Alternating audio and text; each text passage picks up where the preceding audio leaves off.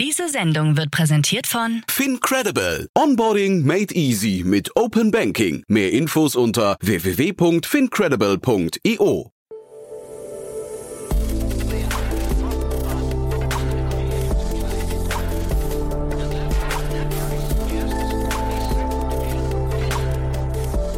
Startup Insider Daily. Hallo und herzlich willkommen zurück zu Startup Insider Daily am Mittag. Im Interview heute ist Alexander Giesecke, Co-Founder und CEO von Simple Club. Inzwischen ist Simple Club so ziemlich jedem Schüler und jeder Schülerin da draußen ein Begriff. Das EdTech-Unternehmen begann als ein YouTube-Channel vor vielen Jahren und gilt als einer der bekanntesten Lernchannels in Deutschland. Simple Club war schon einmal Thema in unserem Podcast. Damals gab es eine Finanzierung von 1,25 Millionen Euro. Nun erhält es in einer Series A Finanzierungsrunde neues Kapital in Höhe von 7,2 Millionen Euro. Angeführt wird die Runde durch den Early Stage Investor 10x Founders. Wir freuen uns alle auf den Talk. Nur noch ein paar Verbraucherhinweise für euch und dann geht's los. Ich wünsche euch viel Spaß. Werbung. Hi, hier ist Nina aus dem Content-Team von Startup Insider. Vielleicht hast du es ja schon gehört, wir haben endlich neben unserem Hauptkanal Startup Insider nun auch separate Kanäle für unsere verschiedenen Formate eingerichtet. Wenn du zum Beispiel nur unser tägliches Nachrichtenupdate Startup News hören möchtest, kannst du ab jetzt ausschließlich den Startup News Kanal abonnieren. Gleiches gilt für Investments und Exits, Startup Spotlight und alle anderen Formate, die zukünftig kommen werden. Die volle Ladung Startup Insider, also alle Formate, gibt es natürlich weiterhin hier auf dem Hauptkanal. Also, um die einzelnen Kanäle zu abonnieren, besuche jetzt startupinsider.de/slash insider. Wir sehen uns auf deinem Lieblingskanal. Startup Insider Daily. Interview. Sehr schön, ja, ich freue mich. Alexander Giesecke ist wieder hier von Simple Club. Hallo Alexander. Hi, freut mich auch. Toll, dass wir wieder sprechen und erstmal Glückwunsch zu eurer Runde. Vielen Dank. Ich hatte mit Otto Birnbaum von Revent gerade über euch gesprochen und da hat mich mein äh, Audio-Editor im Nachgang gefragt, ob, ich, ob mir denn überhaupt bewusst wäre, wie viele Fans ihr bei uns im Team habt.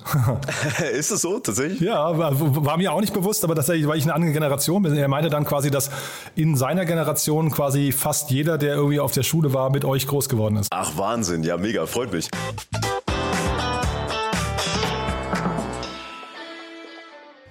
Und damit sind wir schon drin im Thema. Ähm, erzähl doch mal vielleicht genau, was ihr macht für Leute wie mich, die euch nicht so gut kennen. Genau, also einfach gesagt, wir sind äh, inzwischen die beliebteste Lern-App in Deutschland für Schule und Ausbildung. Ähm, das heißt, wir sind ab der 5. bis zur 13. Klasse im Schulbereich und dann für äh, Auszubildende machen wir quasi äh, alle möglichen Ausbildungsjobs mit Unternehmen zusammen, wo es eben auch darum geht, durch die Berufsschule zu kommen. Und ganz einfach gesagt ist der Zweck daran, man weiß ja, wie man jetzt in der Schule lernt und das ist super langweilig und nervig. Es gibt keine guten Inhalte. Und was wir halt machen ist, wir bieten eine App an, in der digitale, hochwertige Lerninhalte von uns selbst produziert sind. Das für alle möglichen Fächer, für alle Klassenstufen, aber in einer Experience, die personalisiert und engaging ist, ähnlich wie, wie man es von Duolingo kennt.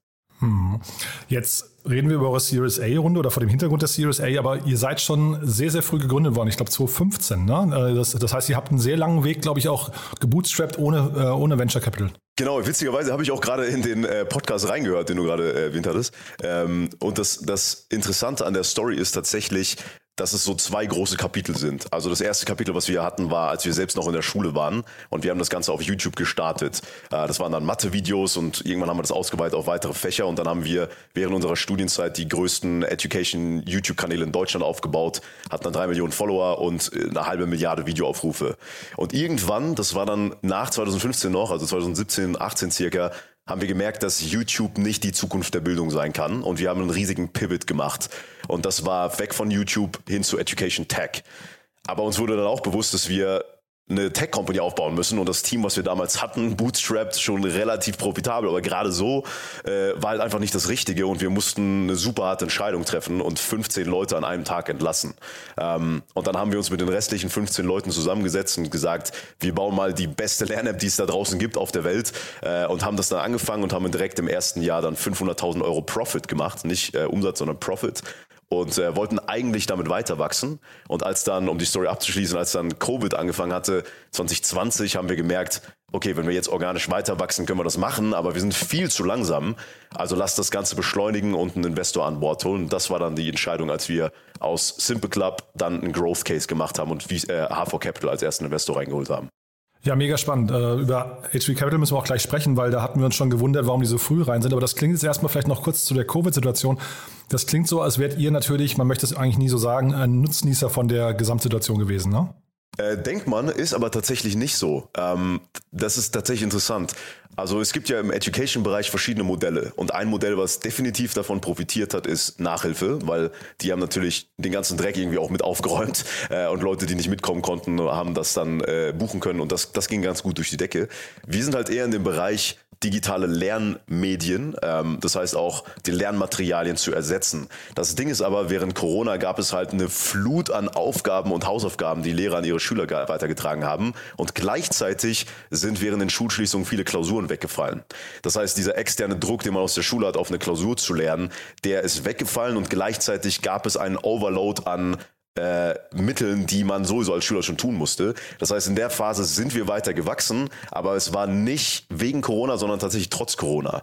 Und als dann die Schulschließungen zu Ende waren, das war dann September letzten Jahres, haben wir den Effekt gemerkt, als Back to School war, sind wir explodiert. Also in drei Monaten sind wir schneller gewachsen, auch in den Paid Subscribers, als in der gesamten Unternehmensgeschichte davor zusammen. Und das war eben, als nicht mehr Schulschließungen waren und Corona quasi mehr oder weniger äh, schon überstanden war. Jetzt HV Capital, das hatte ich mit Otto eben versucht zu eruieren eruieren, warum sind die so früh reingegangen bei euch mit einem vergleichsweise kleinen Ticket, ne? Ähm, also aus unserer Perspektive war es so, als wir uns entschieden haben, einen Investor reinzuholen, hatten wir äh, eigentlich einen ziemlich dummen Prozess aus Gründersicht gemacht. Nämlich haben wir keinen kompetitiven Prozess aufgebaut, sondern haben eine Liste gemacht an VCs, die wir haben wollen. Und ganz oben war H4 Capital. Und wir haben gesagt, die wollen wir und haben nur mit denen gesprochen. und äh, das war dann, ähm, also das war ein offenes Gespräch am Anfang und wir haben halt die Story auch erzählt, dass wir ja schon eine profitable Company sind und eigentlich jetzt nicht eine reine Seed Company, wie man es aus anderen Unternehmensgeschichten kennt. Und die Kombination aus der Community, aus dem Aspekt plus dem Geschäftsmodell, das irgendwie schon erfolgreich gezeigt hat, hat dazu geführt, dass wir dann das Investment abgeschlossen haben zusammen, was auch eine super Entscheidung für alle Seiten war. Äh, auch für uns unglaublich, ähm, also es war unglaublich hilfreich, da auch wirklich auf diesen Growth Way zu kommen. Ähm, und gleichzeitig war es aber vor allem deswegen, glaube ich, eine gute Runde, weil es eben keine reine Seed Company war, sondern da war schon Grundlage da, auf der man aufbauen konnte. Wie reagiert denn ein Investor wie HV Capital, die ja natürlich jetzt zum, sagen wir mal, zu den gestandenen Investoren äh, zählen, wenn da jemand um die Ecke kommt und sagt, ich bin eigentlich schon profitabel? Das ist ja sehr, sehr ungewöhnlich eigentlich, ne? Ja, äh, ich, also ich glaube, es gibt da einige coole Beispiele, wo man dann, dann sieht, okay, das sind Beispiele, wo man im Pitch sehr gut damit arbeiten kann, dass man das Geld nicht unbedingt braucht für die Liquidität, was natürlich ein großer Vorteil ist. Ähm, aber andererseits, ich muss auch ehrlich sagen, wir wurden auch äh, sehr gehumbelt, äh, weil wir ursprünglich, wir hatten ja gar keine Ahnung von VC und von Growth Game und sowas äh, und wir sind da reingegangen mit einer Unternehmensbewertung, die viel zu hoch war. Also es war schon so hoch, dass es eigentlich dreist war im Nachhinein betrachtet äh, und dann sind wir, dann sind wir, äh, zu, zum Glück hatten wir Felix Klü von HV Capital als, als äh, Ansprechpartner und der hat da so ein bisschen durchgeschaut und äh, uns dann auch so wirklich freundschaftlich beraten in der ganzen Sache und am Ende war es trotzdem eine geile Runde, also auch für uns als Gründer absolut zufriedenstellend. Ähm, aber das war so eine Kombi aus beiden Sachen. Also einerseits funktionierendes äh, Unternehmen schon profitabel, aber andererseits haben wir jetzt gerade auch im Nachhinein gemerkt, wie unglaublich naiv wir damals waren und wie viel an Professionalität im Setup auch gefehlt hat. Das haben wir dann mit dem HV Capital Investment ein Jahr lang wirklich aufgestockt, sind von 30 auf 130 Mitarbeiter gewachsen, haben unsere Growth Marketing Engine gebaut, haben Paid Acquisition geknackt und das alles stand halt zur Seed-Runde noch gar nicht. Und jetzt reden wir vor dem Hintergrund einer 7 Millionen Euro Runde, ähm, eure Series A. Da ist aber jetzt H3 Capital interessanterweise nicht mehr im Lead. Ne? Das ist ja auch äh, interessant. Also da hatte ich, wenn du es gehört hast, mit Otto ja besprochen, wir haben uns eigentlich gewundert, weil wir fast gesagt hätten, 10x ist der Fonds, der vor HV Capital investiert und nicht, nicht umgekehrt. Äh, wie kam es jetzt dazu? Ja, ist eine ganz interessante Konstellation. Also in der Series A, ähm, äh, also im Funding-Prozess hatten wir mit einigen VCs zu tun, wollten auch selber abchecken, was für uns am sinnvollsten ist, weil wir ja damit vorhaben, auch zu internationalisieren. Also haben wir auch äh, mit anderen internationalen Investoren gesprochen. Und wir sind erst am Ende des Prozesses auf 10x aufmerksam geworden, ähm, witzigerweise durch eine Intro von, von einem Angel von uns. Und als wir die getroffen hatten, lief der Pitch komplett anders ab als jeder Pitch, den wir davor hatten. Wir hatten dann mit Robert Woodke zu tun, der jetzt auch äh, quasi unser direkter Ansprechpartner immer ist, äh, der super hands-on ist. Ähm, und das erste Meeting war kein Pitch, sondern er hat uns eine Stunde lang komplett über unsere Vergangenheit, unsere persönliche und familiäre Vergangenheit ausgefragt, weil er gesagt hat, er muss uns erstmal komplett kennenlernen. Und das waren teilweise so private Dinge, die wir dann in der ersten Stunde geteilt haben. Und wir haben uns danach so gut auf einer Wellenlänge verstanden, dass wir gesagt haben, okay, wir müssen diesen Prozess mit denen weitermachen. Das ist super interessant. Das ist kein normaler Pitch gewesen. Und dann erst in den Folgepitches ging es dann natürlich um die Company, ums Wachstum, um Strategien und so weiter. Und dann am Ende haben wir gemerkt, okay, die, die Jungs sind so hands-on und haben so viel Erfahrung, dass wir jetzt lieber nochmal so jemanden reinholen, der uns wirklich helfen kann, auf äh, allen Ebenen deutlich besser zu werden, sodass wir dann darauf eine richtig große Series B raisen können beispielsweise. Ähm, das war der bisherige Plan. Ähm, und anstatt jetzt quasi einen externen, relativ distanzierten Investor vielleicht reinzuholen, weil wir einfach gesagt haben, wir wollen jetzt dieses Know-how nochmal haben und jemanden haben, der mit uns als Sparing-Partner da reingeht. Finde ich einen hochinteressanten Prozess bei 10x, denn äh, sie investieren ja sehr stark, also in einer hohen Frequenz und hätte ich gar nicht gedacht, dass sie sich so viel Zeit nehmen können für das Investment. Ne? Das hat mich auch positiv überrascht. Also es ist wirklich unglaublich, wie, äh, wie tief die gerade auch in so die, die Gründergeschichte reingehen und versuchen zu verstehen, was für eine Art von Person ist man, warum haben bestimmte Entscheidungen, also wie sind diese Entscheidungen entstanden, was steckt eigentlich dahinter und das haben wir vorher noch nie erlebt. Du hast die Angels gerade schon erwähnt, vielleicht können wir da auch noch mal kurz durchgehen. Ihr habt ja wirklich auch einen breiten, aber auch vor allem also sehr hochqualitativen äh, Kreis an Angels zusammengetrommelt, ne? Genau, also uns war es wichtig, äh, das war vor allem jetzt vor einem halben Jahr, als wir das gemerkt haben, dass wir nicht nur aus Investorensicht Sparing bekommen, was übrigens jetzt durch Robert Wutke und Felix Klür unglaublich gut ist. Also es ist krass, wie hands-on die sind, ähm, aber vor allem auch aus Gründersicht parallel dazu. Äh, und da haben wir gesagt, wir wollen ein relativ breites Spektrum an Branchen haben, weil wir glauben, dass man irgendwo aus verschiedenen Modellen lernen kann, aber gleichzeitig auch ein sehr breites Spektrum an Seniority, sage ich mal. Also wir haben jetzt in der neuen Runde auch einige Angels dabei, die sind zwei, drei Schritte weiter als wir. Dann haben wir aber auch Unicorn-Founder dabei, wie die Sender-Jungs oder Flixbus-Jungs, äh, die einfach schon wissen, wie man so ein riesiges äh, Unternehmen aufbaut und was dazugehört. Und das war so die Strategie dahinter, Angels reinzuholen. Ähm, auch gar nicht unbedingt Big Names oder sowas, die, die wir Marketing nutzen können, sondern wirklich, wir wollten Sparringspartner haben, die wir theoretisch jederzeit anrufen können, wenn wir irgendein Thema haben. Mhm. Ich glaube, mit dabei ist auch der Janis Niebelschütz ne, von, von Coach Hub und das fand ich interessant, weil, weil ihr ja auch äh, jetzt in den B2B-Markt reingeht. Ne? Ist das hinterher auch Kooperationspotenzial? Das haben wir auch schon überlegt, wobei wir äh, wahrscheinlich verschiedene Zielgruppen in den Unternehmen dann jeweils angehen. Ähm, aber es war vor allem deswegen interessant, weil die B2B-Sales-Struktur bei denen für uns eins zu eins Sinn machen würde. Ähm, also unser Konzept für B2B ist, wir haben gemerkt, dass wir für den Bereich Ausbildung theoretisch 80 bis 90 Prozent des bestehenden Schulcontents wiederverwenden können, was halt unglaublich ist, weil plötzlich können wir für B2B ähm, ein Produkt packagen, was quasi äh, natürlich viel wertvoller ist für ein Unternehmen, weil die sich unglaublich viele Kosten dadurch sparen und der Preispunkt natürlich höher ist. Gleichzeitig müssen wir auf der Kostenseite nicht mega viel investieren, weil wir schon viel als Grundlage haben. Plus die ganze App ist ja schon finanziert durch B2C. Das heißt, das Tech-Setup ist eigentlich schon von Tag eins an profitabel.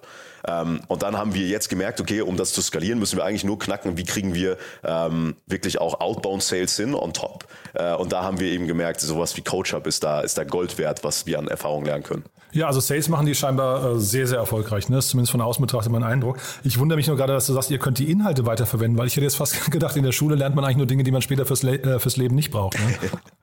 ja, was wir wiederverwenden können, sind vor allem mathematische Grundlagen, wirtschaftliche Grundlagen und so weiter. Weil äh, in der Ausbildung ist es so, also ich sag mal größtenteils, dass im ersten Ausbildungsjahr oder in den ersten paar Ausbildungsjahren äh, relative relativ viele Basics davon wieder gelernt werden müssen. Und Unternehmen haben vor allem zwei Probleme. Das eine ist, dass sie kaum Azubis noch finden, weil generell die Ausbildung nicht so attraktiv ist wie ein Studiengang.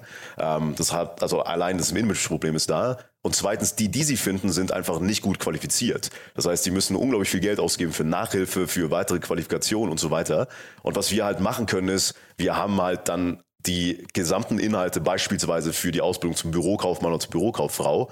Und die Inhalte darin sind aber wiederum sehr überschneidend mit Schulinhalten teilweise. Das heißt, was wir machen müssen, ist, wir müssen einmal den zusätzlichen Inhalt produzieren, der aber auch nur einmal produziert werden muss und dann ist es Evergreen Content, weil wir den dann wiederum an alle Unternehmen verkaufen können. Also das heißt, das ist jetzt ein Bereich, den ihr neu aufbaut. Dadurch, du hast ja vorhin gesagt, ihr seid 130 Leute gewesen, zumindest zu dem Zeitpunkt, oder, oder ist das der aktuelle Stand? Äh, wir sind jetzt 150 circa, aber äh, haben jetzt auch entschieden, unter anderem wegen der aktuellen Marktsituation natürlich, wie es vielen geht, dass wir da im Hiring ein bisschen den Speed rausnehmen.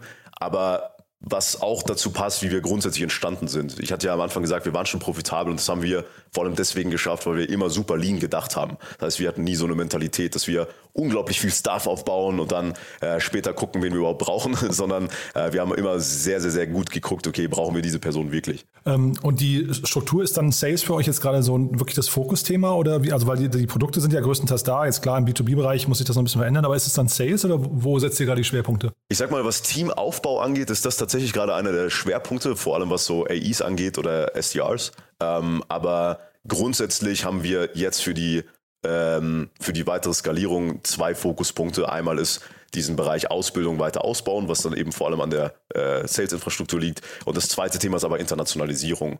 Ähm, und das ist halt was, das haben wir vor ein paar Wochen erst geknackt. Wir sind ja ein Content-based Unternehmen. Das bedeutet, und es war auch eine aktive Entscheidung, weil wir dadurch diese Willingness to Pay erzeugen. Äh, das heißt, hochqualitativer Content sorgt dafür, dass Leute bereit sind, mehr Geld auszugeben. Ähm, und dann war immer die Frage auch von Investoren, wie skaliert ihr das? Wie kriegt ihr das in andere Länder? Und über die letzten Jahre haben wir viel in unsere Content-Maschine investiert. Ähm, ich glaube, das hatte ich letztes Mal schon erzählt, wir nennen die Jarvis, wir sind Ironman-Fans. okay. Äh, und dann haben wir quasi dafür gesorgt, dass die Inhalte alle ähm, abstrahiert angelegt sind, in einer Form, dass man sie einfach skalieren kann, aber gleichzeitig auch einfach lokalisieren analysieren kann. Und jetzt vor ein paar Wochen haben wir es geknackt, dass wir unsere gesamte App, also alle unsere Inhalte mit einem Knopfdruck über AI translaten können in jede andere Sprache der Welt. Und da muss man eigentlich nur noch vielleicht manuell ein paar Mal drüber schauen, ob irgendwelche lokalen Redewendungen vielleicht richtig sind oder irgendwie äh, X durch Y ausgetauscht werden muss oder sowas, was man auch einmal zentral macht. Aber dann schafft man es halt wirklich in jedes Land zu kommen. Ist ja mega spannend. Und das, das glaubt ihr tatsächlich, dass vom Niveau her, also von, von, von, der, von der Qualität her tatsächlich, dass das hinterher skalierbar ist? Das ist ja unglaublich. Ja, wir haben es auch schon mehrfach getestet. Also wir hatten Tests in den USA, in Indien und in Frankreich. Äh, in den USA und Indien haben wir reine Videos getestet, haben wir vor allem die Hypothese validiert, ob die Inhalte ähnlich sind, also ob die die gleichen Sachen brauchen. Und es ist krass, wie groß die Überschneidung ist. Ähm, und in Frankreich haben wir sogar einen Schritt weiter getestet. Da haben wir einen ganzen MVP gebaut als App-Version, haben den gelauncht dort, haben äh, auch Paid Acquisition gemacht und vor allem auch mit Schulklassen und den Lehr Lehrkräften getestet, ob sie merken, dass es eine deutsche App ist. Äh, und niemand hat es gemerkt. Also die haben auch gesagt, das ist genau das, was wir in der Schule lernen. Wir brauchen das unbedingt, macht mehr Inhalte. Und das hat uns bestätigt, dass das jetzt der richtige Schritt ist.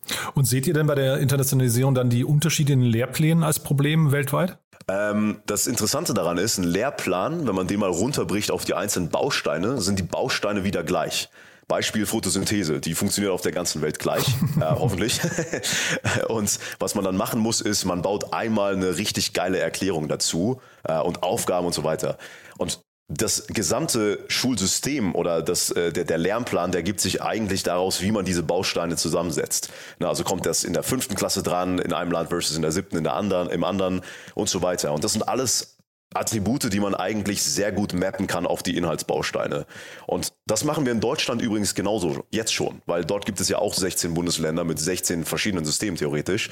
Ähm, und was wir dort machen ist, dass jeder Inhalt gemappt ist auf bestimmte Attribute und im Onboarding gibst du an, woher kommst du, in welcher Schulform bist du, in welcher Klasse bist du und dann passt sich automatisch die App an. Und das gleiche System können wir für die Internationalisierung verwenden. Mhm.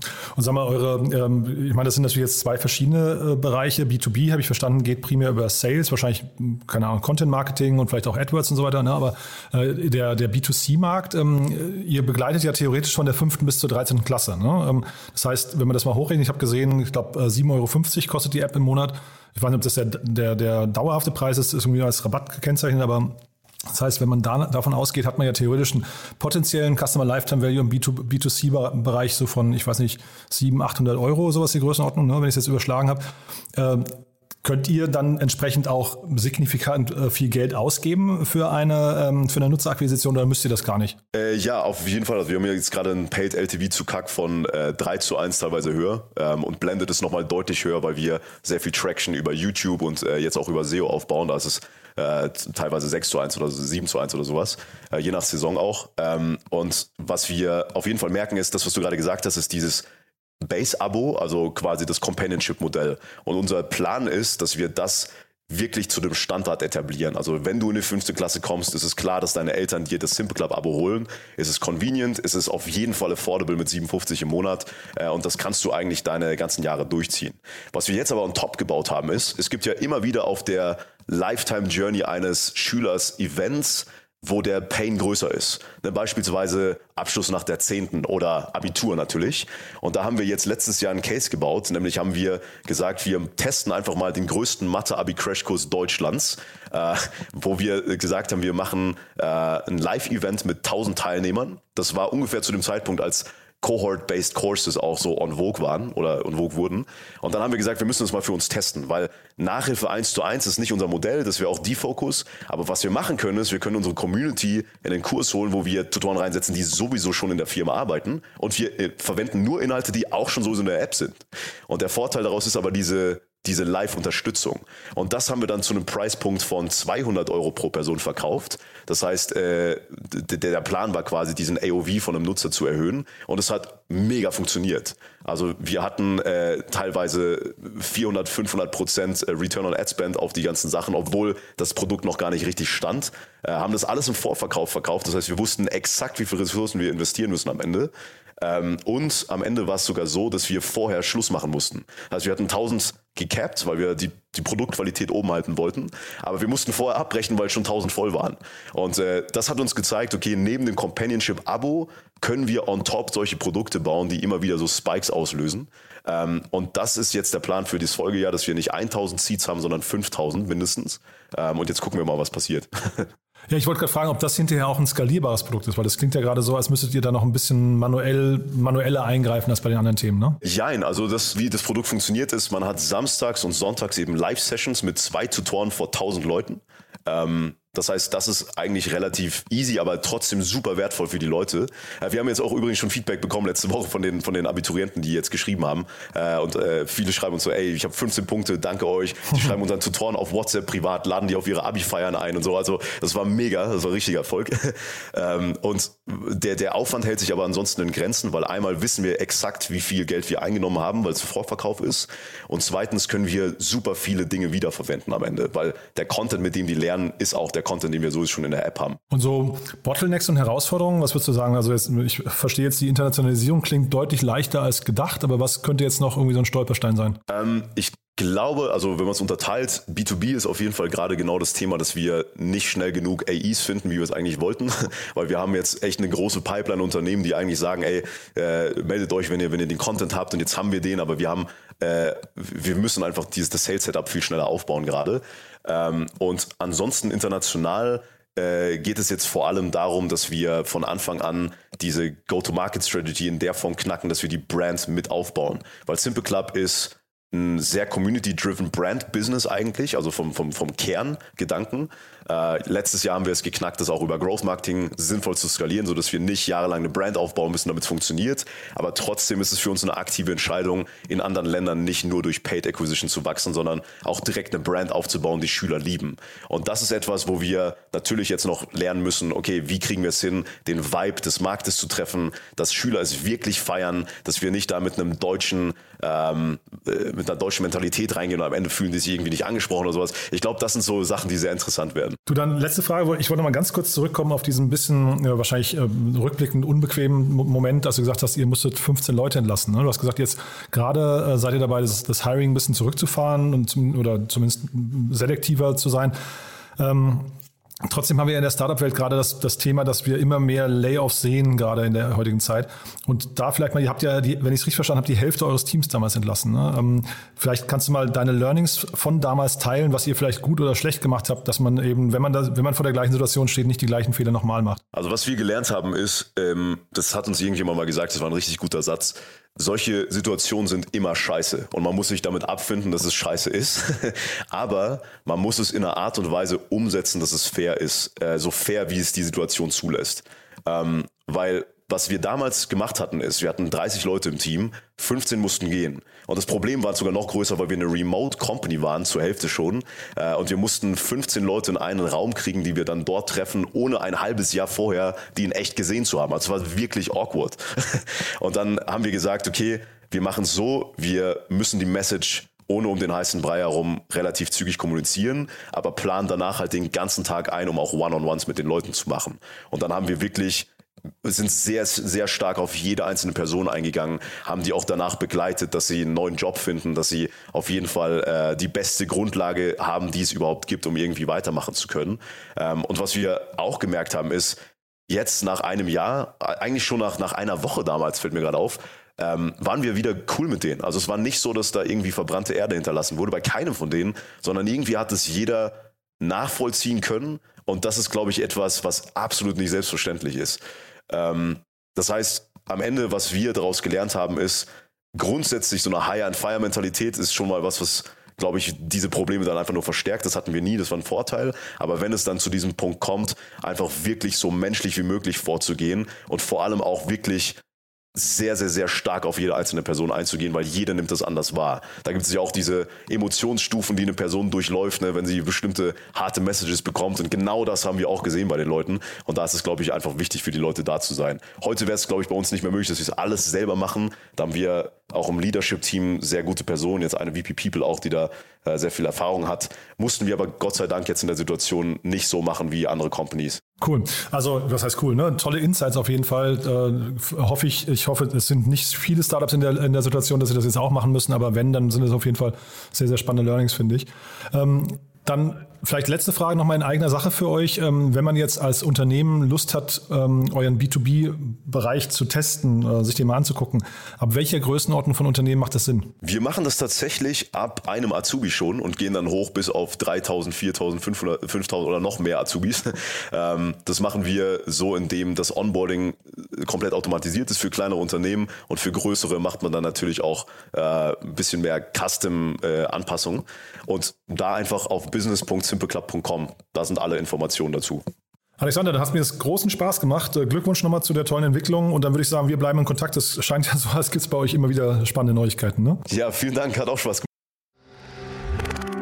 Werbung Hi, hier ist Moritz, Marketing und Growth Manager bei Startup Insider. Wenn du über die verschiedensten Themen immer auf dem neuesten Stand sein möchtest, dann empfehle ich dir auf jeden Fall unsere Newsletter auszuprobieren. Von unserem täglichen Morning Briefing Startup Insider Daily zu unseren themenspezifischen Newslettern wie Krypto und Web3, Investments und Exits oder KI Kompakt bist du mit unseren Newslettern immer top informiert. Falls du interessiert bist, kannst du dich jetzt ganz einfach kostenlos anmelden und zwar unter startupinsider.de/slash insider.